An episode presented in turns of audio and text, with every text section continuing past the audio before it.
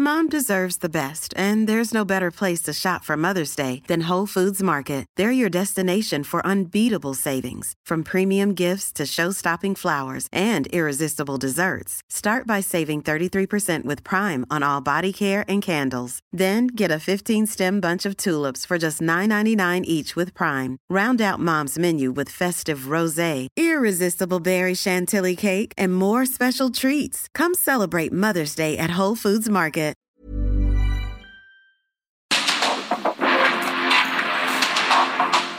el mundo actual no se entendería sin la economía, las finanzas y los negocios. Acompaña a Mario Maldonado, el columnista de negocios más joven y objetivo del periodismo financiero en su programa. Bitácora de negocios.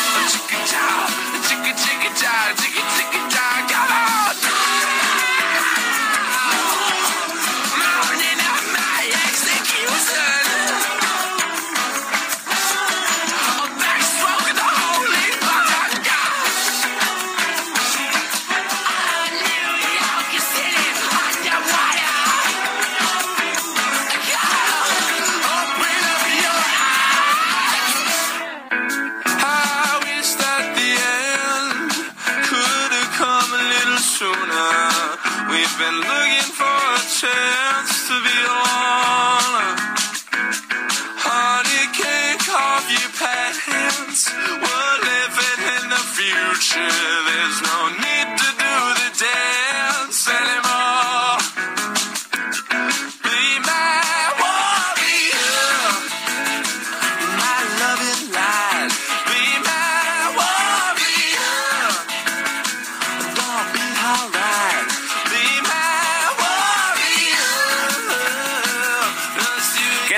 Están? Muy buenos días. Bienvenidos a Bitácora de Negocios. Yo soy Mario Maldonado y me da mucho gusto saludarlos en este lunes 6 de febrero del 2023. Es un día feriado, pero estamos nosotros aquí al pie del cañón en vivo en la cabina de Heraldo Radio.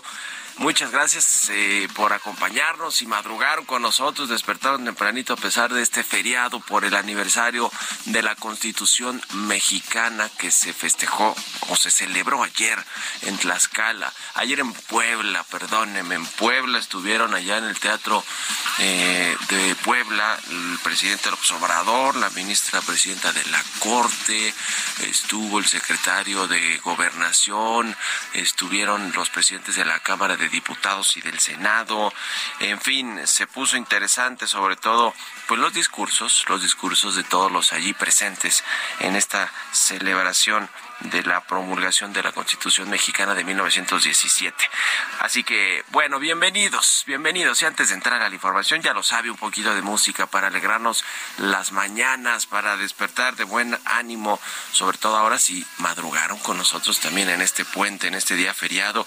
Estamos escuchando esta semana, vamos a escuchar canciones de la nueva sangre de la música, bandas que han salido a la luz recientemente, y es el caso de esta que escuchamos de fondo que se llama Gizzy, es una banda de rock de Estados Unidos con sede en Brooklyn, en Nueva York, y lanzó este álbum Projector en octubre del 2021. Presentan esta canción que lanzaron apenas en enero. En enero pasado se llama Cowboy Nudes, esta de Gizzy, y la vamos a estar escuchando hoy aquí en Bitácora de Negocios. Y le entramos, le entramos ahora sí a, las, a la información, los temas importantes. Ya le decía, esta reunión eh, que hubo ayer entre pues los eh, tres poderes de la Unión precisamente para celebrar, para conmemorar un aniversario más de la Constitución mexicana y le vamos a tener toda la crónica de lo que sucedió ayer allá en Querétaro. En Querétaro. Vamos a platicar también con Roberto Aguilar. Se aleja el temor de recesión en Estados Unidos, pero las tasas seguirán subiendo y por lo tanto las bolsas caen. El petróleo se recupera luego de un mínimo de tres semanas y las armadoras Nissan y Renault refuerzan alianza en busca de mercados de eh, coches eléctricos. Le vamos a entrar a esos temas con Roberto Aguilar. Vamos a platicar también con Juan Carlos Machorro de la firma Santa Marina y Esteta, especialista en aeronáutica, sobre este decretazo del presidente López Obrador para llevar la carga del aeropuerto internacional de la Ciudad de México al aeropuerto Felipe Ángeles. Esto junto con que México no recupera la categoría 1 de seguridad aérea y que hay muchos otros problemas eh, con la crisis de Aeromar y de las aerolíneas, en fin, es un panorama bastante complicado, diría yo, de crisis auténticamente para las aerolíneas y el sector eh, aéreo mexicano, no solo las aerolíneas, sino todos los trabajadores de los sindicatos de pilotos, de sobrecargos, de trabajadores de tierra, en fin, está complicado y vamos a platicar de ese tema. Vamos a hablar también con Guillermo Rosales, presidente ejecutivo de la Asociación Mexicana de Distribuidores de Automotores, sobre cómo le fue a la venta de autos en el primer mes del año en enero y cómo pinta el 2023 para esta industria también golpeada pues por las crisis, por el COVID y por eh, algunos asuntos también de política interna aquí en México. Le vamos a entrar a todos estos temas. Twitter empieza a compartir ingresos publicitarios con creadores de contenido. En fin, le hablaremos de esto y otros asuntos hoy aquí en Bitácora de Negocios, así que quédense con nosotros en este lunes 6 de febrero, eh, lunes feriado día del aniversario de la Constitución mexicana. Vámonos al resumen de las noticias más importantes para comenzar este día con Jesús Espinosa.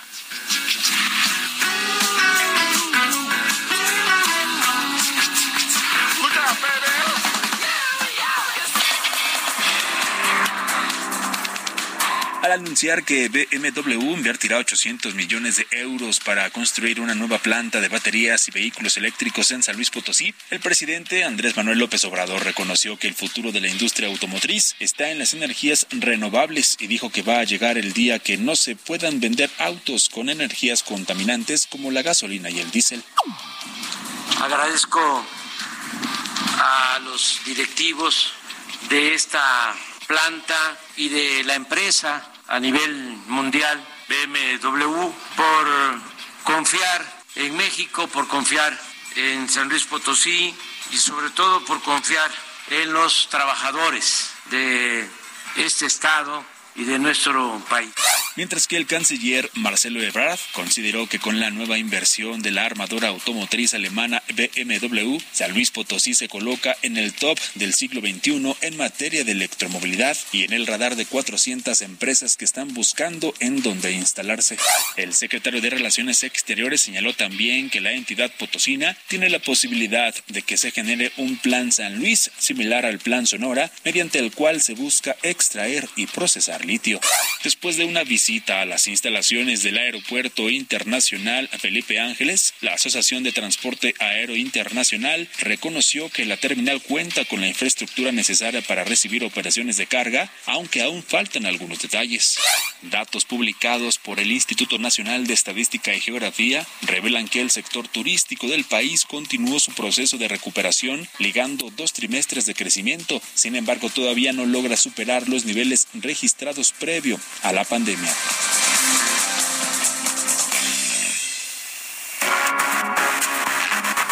El editorial.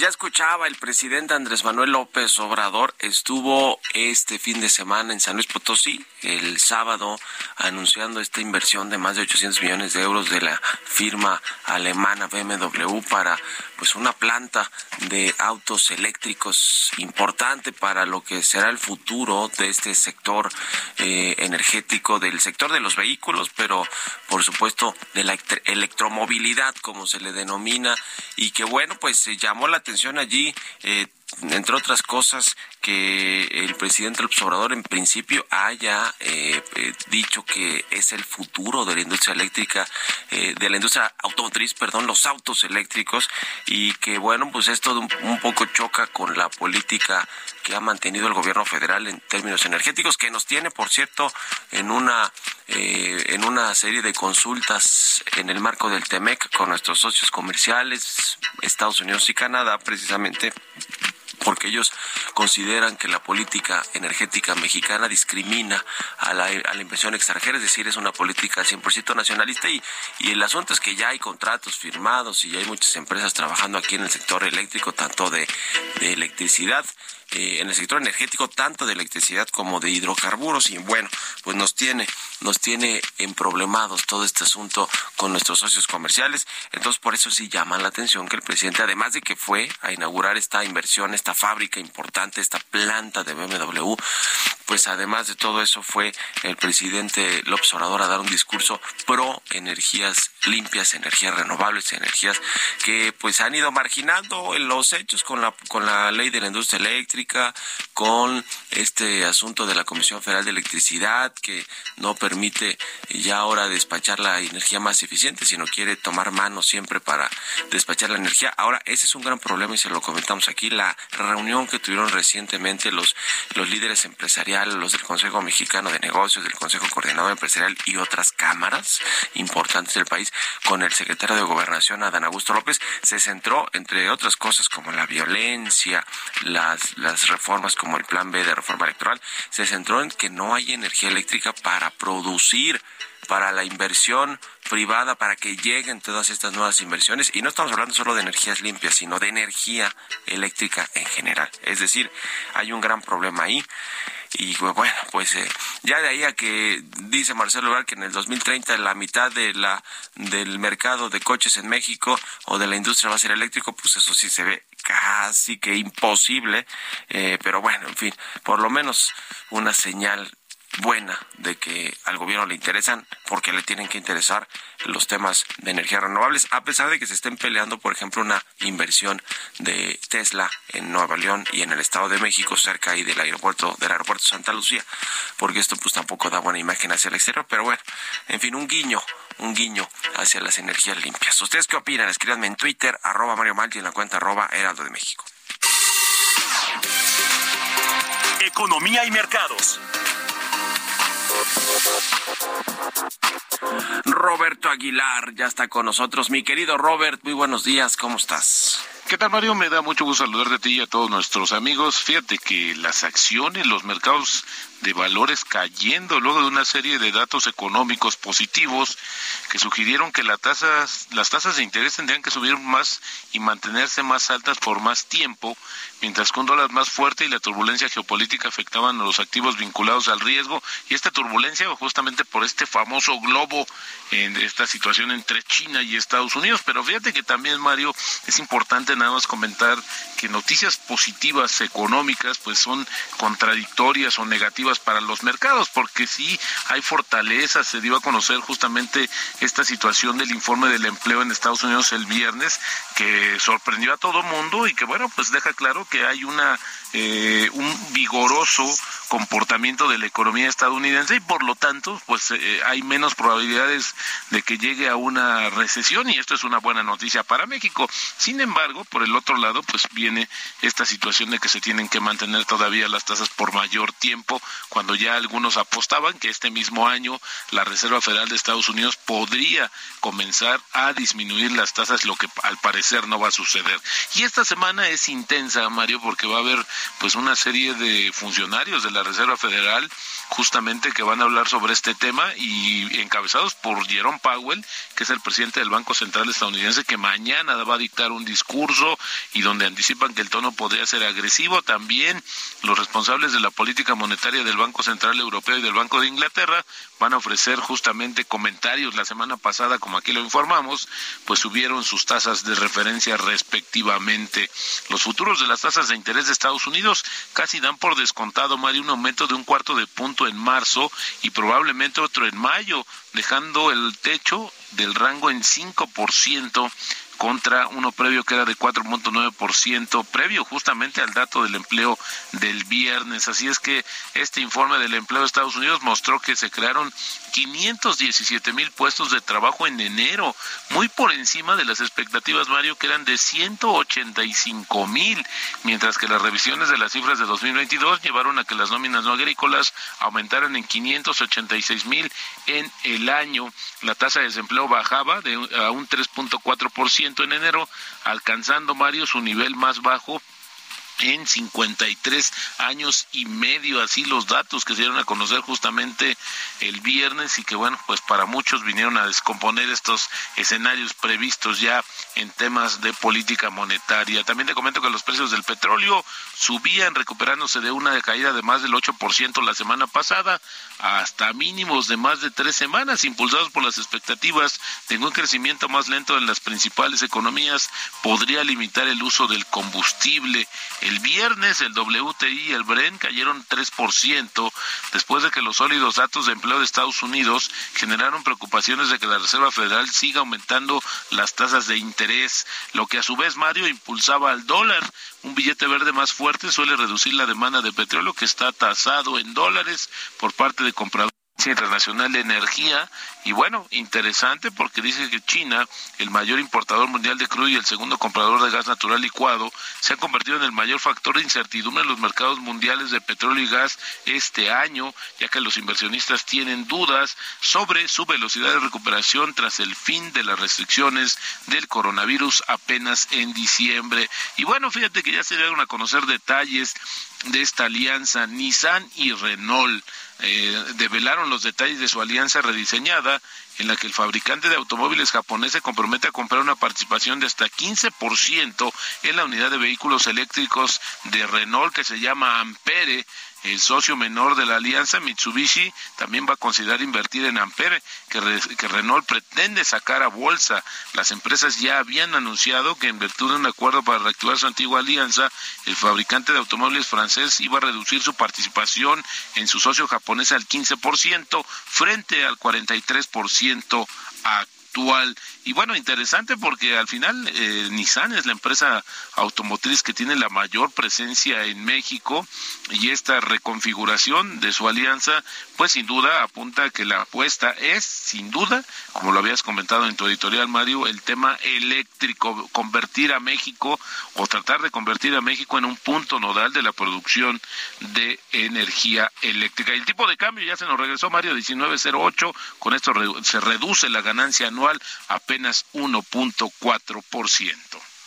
Buenísimo, mi querido Robert, muchas gracias y nos vemos a ratito en la televisión. Gracias, Mario. Muy buenos días. Roberto Aguilar, síganlo en Twitter, Roberto AH. Son las seis con veinticuatro, casi con veinticinco. Vámonos a la pausa y regresamos con más aquí a Bitácora de Negocios.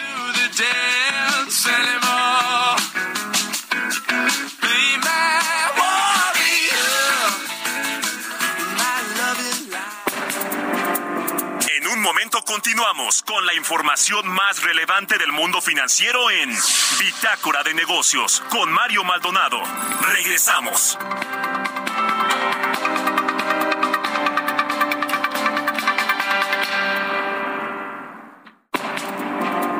Estamos de vuelta en Bitácora de Negocios con Mario Maldonado.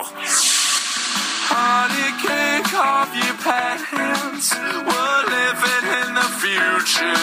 There's no need to do the dance anymore.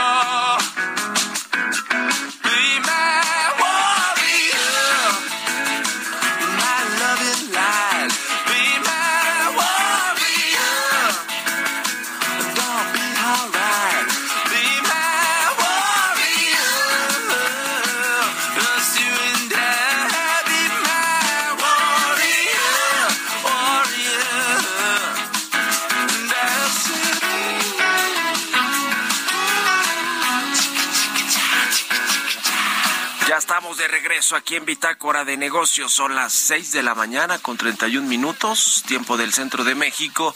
Y regresamos escuchando un poquito de música antes de irnos con la segunda mitad de este programa. La información en este programa Bitácora de Negocios. Estamos escuchando a una banda de rock estadounidense con sede en Brooklyn, Nueva York. Se llama Giz y la canción, la canción se llama Cowboy Nuts.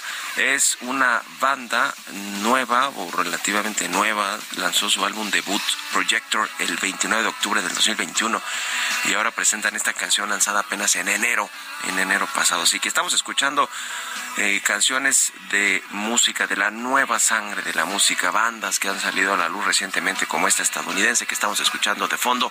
Y con esto nos vamos al segundo resumen. Hiring for your small business? If you're not looking for professionals on LinkedIn, you're looking in the wrong place. That's like looking for your car keys in a fish tank. LinkedIn helps you hire professionals you can't find anywhere else, even those who aren't actively searching for a new job but might be open to the perfect role. In a given month, over 70% of LinkedIn users don't even visit other leading job sites. So start looking in the right place. With LinkedIn, you can hire professionals like a professional. Post your free job on linkedin.com slash people today. De noticias con Jesús Espinos.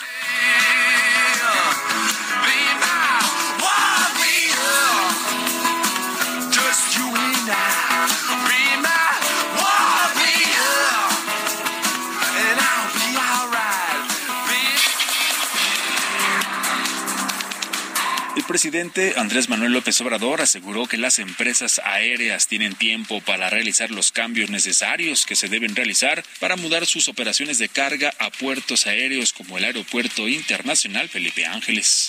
Sin dar una fecha precisa, el secretario de Gobernación, Adán Augusto López, reveló que el presidente de Cuba, Miguel Díaz Canel, vendrá a México y sostendrá una reunión con los médicos cubanos que apoyan el programa IMSS Bienestar. Adán Augusto López indicó que en Tlaxcala hay 78 médicos especialistas de origen cubano trabajando en el programa IMSS Bienestar. Durante 2023, Pfizer México traerá ocho nuevos fármacos al mercado mexicano y modificará de 25 a 30 su meta de introducción de nuevos productos para el 2025. Estas novedades se anunciaron en la inauguración de su nueva sede que está a tono con la transformación que actualmente vive la compañía biofarmacéutica. La Secretaría de Marina frenó 35% de ataques de piratas en alta mar que buscan robar a plataformas petroleras, buques y embarcaciones de petróleos mexicanos. De acuerdo con la dependencia federal, en el periodo de 2018 a 2022 se registraron al menos 102 eventos o incidentes donde los piratas han actuado contra las plataformas e instalaciones ubicadas en sondas de la paraestatal. Entrevista.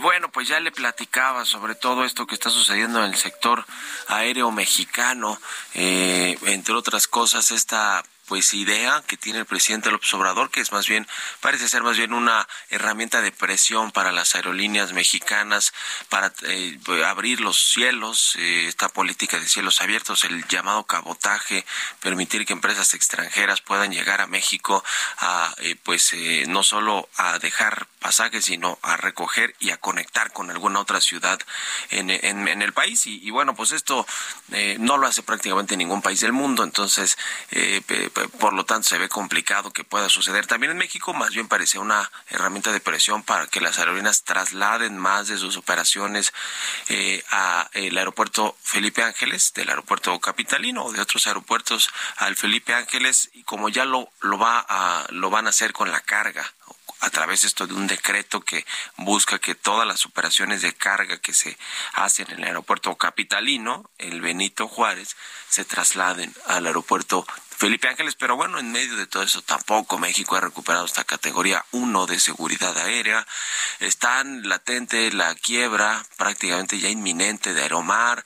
Eh, salió del mercado hace algunos meses Interjet, en fin, se ve muy complicado el sector y vamos a platicar de esto con Juan Carlos Machorro, socio de la firma Santa Marina y Esteta, especialista en temas aéreos y aeronáutica. ¿Cómo estás, Juan Carlos? Buenos días. Muy buenos días, Mario. Mucho gusto saludarte a ti a tu auditorio. Y efectivamente, bueno, este cóctel de complicaciones y factores amenazantes al sector, pues no deja de, de, complicarse hacia el final de esta administración. Mario, ya apuntabas pues lo que son todos estos factores que verdaderamente comprimen la viabilidad de algunas empresas y ponen en riesgo cuando menos los planes de negocio que tenían hace unos años las otras empresas que parece ser que ahí la llevan, Mario. Se ve muy complicado. A ver, ¿por dónde empezamos? ¿Qué te parece por el este asunto? Ya hablamos en su momento del cabotaje, pero bueno, va un poquito, yo decía, junto con pegado con lo de la carga, porque finalmente pues es, es, es, una herramienta de presión que tiene el gobierno mexicano para que las aerolíneas movilicen operaciones hacia Santa Lucía o hacia el Felipe Ángeles. Pues, ¿cómo, cómo ves este tema? Primero del decreto, el decreto para que se eh, pues, trasladen todas las operaciones. Algunas aerolíneas pues han dicho, pues yo le entro, ¿no? El caso de DHL y de algunas otras, aunque va a representar un mayor costo para ellas, por lo menos en el traslado de operaciones. Pero, ¿cómo ves esto junto con lo, con lo del cabotaje y esta, pues esta idea de, de gobernar a través de decretos en lo que tiene que ver con el sector aéreo? Totalmente, Mario. Mira, empecemos por el tema del decreto y de mover la carga fuera de la ICM. En primer lugar, yo te diría que sí es positivo el objetivo último que consiste en sacar un ingrediente vocacional del ICM para que su vocación deje de ser de carga, cuando menos de carga dedicada, o sea, los aviones que nada más llevan carga, no llevan pasajeros, y que se vaya a otro lado, pues sabemos todos que está destinado, aunque no lleve nombre y apellido, al Aeropuerto Internacional Felipe Ángeles. ¿Y por qué es positivo? Porque hay que recordar que después de esto que se ha llamado el pecado original de cancelar el proyecto de Texcoco, pues se forzó a un aeropuerto que estaba destinado ya a morir, que es el AICM, a sacarlo de terapia intensiva y ponerlo a operar prácticamente ya sin recursos operativos humanos ni presupuestales. Entonces, bueno, ir desmantelando las operaciones del AICM cuando hay un aeropuerto que verdaderamente pueda recibir estas operaciones no es malo. Y si hablamos nada más de la carga, el objetivo es bueno. Pero aquí aplicamos al revés este refrán que dice, en fin, no justifica los medios. Es decir, hay que hacerlo de forma consensuada. Como tú dices, no por decretazo. Otra vez este decreto, a pesar de que el fin es bueno, porque se lleva la carga en su conjunto, como ecosistema, se lleva a todos, no deja a unos y manda a otros a abrir, abrir brechas Felipe Ángeles. Sin embargo, dos consideraciones. Uno, se empeñaron en hacerlo con un plazo por demás apretado y por demás forzado. ¿Qué te cuesta si estás escuchando a los jugadores que te están diciendo, si nos vamos, no hay problema, nos vamos todos, nada más apóyenos, necesitamos 180 días hábiles en lugar de 90 o 108 como quedó al final, para hacerlo de forma planeada, organizada, coordinada. Eso hubiera representado, Mario, uno, que insisto, tener un ingrediente que se tenía en Texcoco y que desde la cancelación de Texcoco no hemos visto, que es el consenso de los jugadores para irse al Felipe Ángeles. Dos, como consecuencia de este primero, eliminas o cuando menos mitigas considerablemente la posibilidad de que las empresas de carga o algunas de ellas inicien acciones legales que otra vez te vayan a suspender una medida de gobierno en tribunales federales. Y tres, muy importante, le das oportunidad al propio Felipe Ángeles de acabar de alistarse para estar realmente preparado para recibir el ecosistema de carga, porque hay todavía algunos pendientes en el Felipe Ángeles. Entonces, otra vez por decretazo, otra vez no escuchando, otra vez acortando los plazos, y una cosa muy importante, te vuelves a saltar el tema de mejora regulatoria que tenía o tiene en su regulación, el tema de la mejora regulatoria, un plazo mínimo de 20 días que te brincaste por estas prisas y otra vez dejas vulnerable el decreto, porque pues eso evidentemente abre una puerta para medios de, defensa en cuanto a la validez del proceso, ¿verdad? Platicamos un poquito, esto está motivado el oficio, el decreto, en temas de seguridad aérea y saturación en el ICM, no consideramos que esto sea apropiado, no está desaturando, ¿por qué? porque representa únicamente la carga dedicada a 3% de operaciones en el AICM. Y muchas de ellas, Mario, se realizan y se van a realizar los próximos 90 días, perdón, 108 días, en horarios nocturnos, pero de madrugada, fuera de la franja de saturación. Esto quiere decir que no está bien motivada esta situación. Entonces, bueno, veamos, este, la verdad, no creemos que sea adecuado forzar así las cosas. Pues sí, eh, ahora el presidente López Obrador pues está muy metido en esto, ha hablado ahí con representantes de la Yata y hablan de que eh, le habló el otro día al director de, del aeropuerto Felipe Ángeles esta llamada para pues eh, que, le dijera qué fue lo que sucedió con este recorrido donde participaron representantes de la Yata, si tiene o no la capacidad para almacenar toda la carga que está actualmente eh, pues operando en el aeropuerto capitalino. Y bueno pues parece que todo esto no, no le viene bien a México además de que estamos decía pues en esta en este intento de recuperar la categoría 1 de seguridad aérea con Estados Unidos que tampoco se ve pues tan fácil, ¿no? Hay quien dice que quizá para mayo podría ser realidad esto, no se, no se ve tan fácil, incluso el propio Jorge Nuño, el secretario de Infraestructura, Comunicaciones y Transportes, ha dicho que de esos creo que 39 hallazgos que eh, encontró la FAA de Estados Unidos, pues esos se pueden solventar eh, o el 85%, pero otro 15% tiene que ver con unas reformas que hay de la ley de aviación civil, de la ley de aeropuertos que están en el Congreso, en fin, no se ve tampoco nada fácil eso, ¿no? No, no se ve fácil. Ya no sabemos en realidad cuántos pendientes quedan de esos que originalmente encontró la FAA, porque recordar también que las visitas técnicas que realizó posteriores a degradar a categoría 2 a la autoridad mexicana, hay que subrayar, la aviación no está degradada, la que está degradada es la autoridad mexicana en materia de aviación de esta administración. Y hay muchas razones que podemos señalar al respecto, pero tienes razón. Y fíjate que nos la complicamos todavía más, Mario, porque efectivamente parte eh, de lo que está reclamando o puntualizando la FAA, es que faltan dientes en la regulación mexicana que le dé verdadera fortaleza y atribuciones suficientes a nuestra autoridad aeronáutica.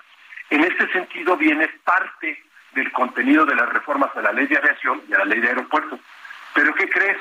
Hay un elemento contaminante en la iniciativa y altamente politizante que entonces hace que esa misma iniciativa efectivamente traiga este contenido que ayudaría a recuperar la categoría 1, pero que levanta mucho polvo en México, que es esta insistencia del cabotaje, por una parte, y dos, de quitar este conflicto de interés y esta prohibición para que el ejército pueda tener eh, en su operación una línea aérea y al mismo tiempo uno o varios aeropuertos. Entonces, pues parece que como, nos, como que nos metemos el pie nosotros mismos, estimado Mario, eh, porque es el mismo decreto de reformas, la misma iniciativa de reformas a las leyes, la que trae, por una parte, este, este tema de atribuciones para recuperar categoría 1, pero por otra parte, el complicadísimo eh, tema del cabotaje y en tercer lugar, el también muy complicado y cuestionado tema de darle, abrir la posibilidad legal para que el ejército, las fuerzas aéreas puedan operar una línea aérea y al mismo tiempo aeropuertos en México, Mario. Pues ahí está el tema. Y el caso de Aeromar, como lo ves, prácticamente ya está pues, en, al borde de la quiebra y de y del cese de operaciones, sobre todo. Es decir, probablemente se va a convertir en esta otra aerolínea que pues no logró eh, salir de la crisis como no lo ha podido hacer Interjet y cada día que pasa pues se ve más complicado. Y ahora viene el caso de Aeromar que le debe eh, al aeropuerto, el combustible eh, o por supuesto impuestos. ¿Qué futuro le ves a esta empresa? Muy complicado, una situación muy comprometida y dos o tres factores que te puedo compartir al respecto. Mira, Aeromar era una línea, una línea regional muy exitosa en el subcontinente latinoamericano que inició operaciones hacia finales de los 80. En algún momento quiso reconfigurar su operación.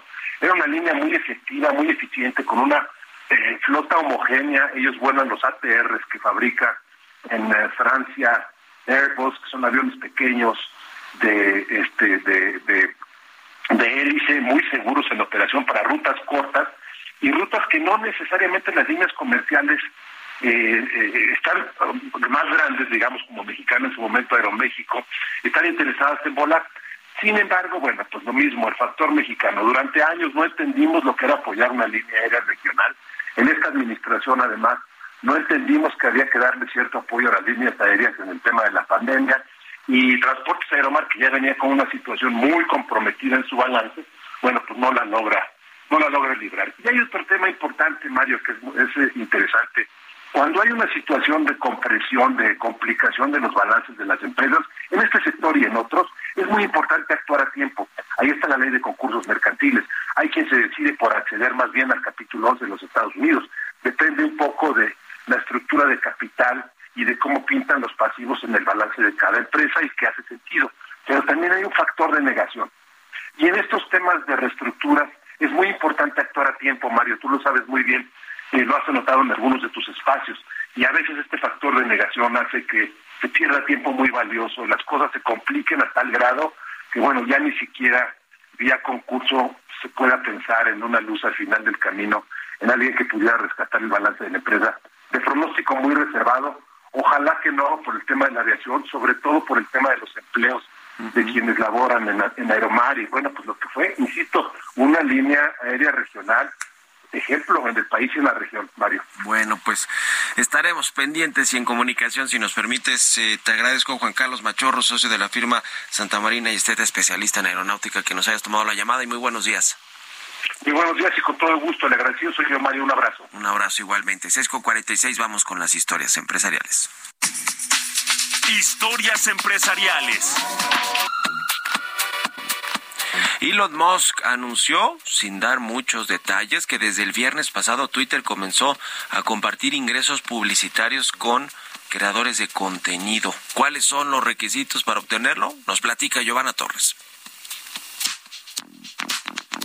De acuerdo con información de la agencia EFE, este fin de semana Elon Musk, dueño de Twitter, anunció que desde el viernes pasado la red social compartirá con creadores de contenido el dinero generado por publicidad introducida en las respuestas a sus tweets. Aunque para poder acceder a esos ingresos, la cuenta en cuestión tendrá que estar abonada a la versión de pago de la plataforma Twitter Blue.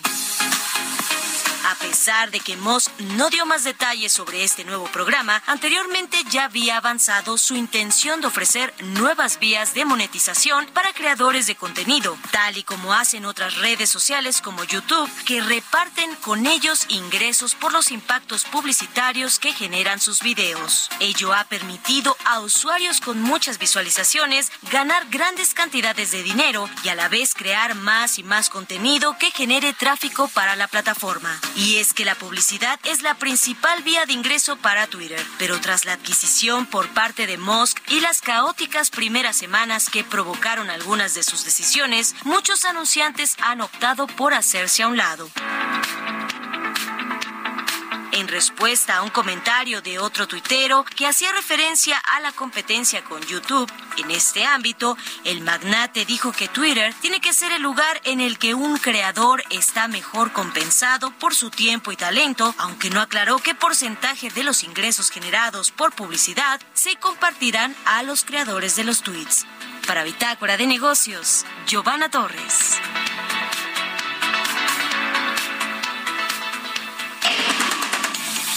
Bitácora de negocios con Mario Maldonado.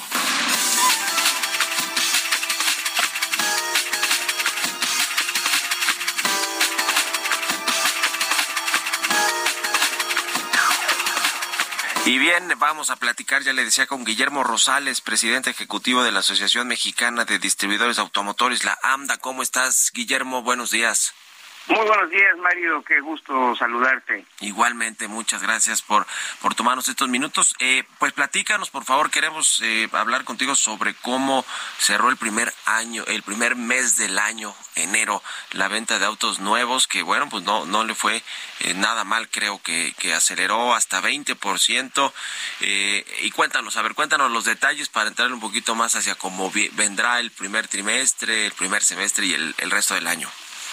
Gracias, Mario. En efecto, tuvimos un cierre del mes de enero eh, logrando la comercialización de 94.414 unidades y esto representó, como ya lo señalaste, un incremento del 20.1% respecto a enero del 2022. Sin duda, una buena noticia que mantiene la tendencia de eh, recuperación en las ventas eh, mensuales eh, respecto al mismo periodo del año anterior. Si bien hay que ponderar eh, todavía esta, este registro de 94.414 unidades, se encuentra 15% por abajo del el mes de enero del 2019. Y lo más relevante es que si eh, nos ubicamos eh, al inicio del 2022, cuando nos encontrábamos en la parte eh, más álgida de la insuficiencia de inventario de vehículos disponibles para el mercado mexicano, esto nos está ya llevando, como lo comenté, a un proceso de una lenta recuperación que inició en el mes de junio del año 2022 y poco a poco hemos venido eh, recuperándonos hasta que eh, la expectativa de este año es eh, superar el registro obtenido en 2022, alrededor del 4% de incremento es lo que estamos esperando para el 2023, un mercado que puede andar cerca de un millón ciento treinta mil unidades. Sin duda que en la situación en la que nos encontramos de efectos eh, nocivos para los consumidores eh, por los altos eh, precios vigentes en los mercados, la inflación, las tasas de interés, el que nuestro mercado esté respondiendo, aunque sea lentamente y que no estimemos una contracción respecto al 2022, se puede considerar ya una buena noticia. Por supuesto, insisto, todavía muy lejos de poder recuperar los niveles prepandemia, Mario. Todavía lejos de ese de ese escenario. Eh, eh, en, los próximos meses, ¿cómo, ¿cómo anticipan que pueda hacer esto? Y también preguntarte, pues lo que siempre comentamos, el tema este de los autos chocolate, hablando de decretos, que hace rato hablábamos del decreto en el, en el sector aéreo con la carga. En, en, el, en, este contexto, ¿sí les sigue afectando las ventas de autos nuevos en México este asunto de permitir la importación de, de autos de Estados Unidos, sobre todo, pues prácticamente ya sin que sea ilegal? ¿Cómo les ha afectado esto y cómo viene el resto del año? Bueno, estamos esperando que para estos eh, meses eh, que estarán eh, dando el curso del primer semestre del 2023, sigamos teniendo una recuperación de la oferta disponible. recordarás, Mario, que 2021, también como consecuencia de los desajustes por la pandemia, se redujo a nivel mundial la producción de vehículos, la insuficiencia de componentes, la distorsión en las eh, redes eh, logísticas, trajo como consecuencia esta eh, falta de producto para abastecer a los mercados mundiales, incluyendo a México. Esto se viene recuperando, esperamos que en los próximos meses siga incrementando la oferta disponible y con ello logremos reducir los tiempos de espera. Ya en este momento nos encontramos abajo de dos meses en promedio para poder concretar la entrega del vehículo. Al arranque del año pasado estábamos en cuatro meses y consideramos que hacia el cierre del primer semestre, el inicio del segundo, podamos estar en condiciones de normalidad eh, con una entrega entre dos y tres eh, semanas del vehículo elegido por el consumidor. Y hacia la segunda parte del año eh, estaremos seguramente teniendo una disminución en la velocidad de la recuperación, este efecto que, que anticipaba en cuanto a un incremento de los precios en los eh, bienes de consumo en general, pues está mermando la capacidad eh, de ahorro, la capacidad de endeudamiento de eh, muchos consumidores y con ello ya estamos enfrentando una disminución en la velocidad para generar nuevos pedidos. Esto es previsible que se vaya incrementando gradualmente a lo largo del año y eh, teniendo un efecto eh, nocivo para la rentabilidad de los distribuidores al tener ya acumulaciones de inventarios que hay que costear con altas tasas de interés. Sin duda. Y eh, lo que comentabas, Mario, el efecto nocivo de, de la importación y la regulación del contrabando automotriz continúa, desafortunadamente. Bueno, pues te agradezco mucho, Guillermo Rosales, presidente ejecutivo de la AMDA, por estos minutos, como siempre, y buenos días. Hasta luego. Muy buenos días, Mario, gracias. Que estés muy bien. Con esto nos despedimos. Gracias a todos ustedes por habernos acompañado este lunes 6 de febrero, eh, día feriado, pero gracias por haber estado aquí. Se quedan con Sergio Lupita y nos escuchamos mañana. Buenos días. Esto fue Bitácora de Negocios con Mario Maldonado.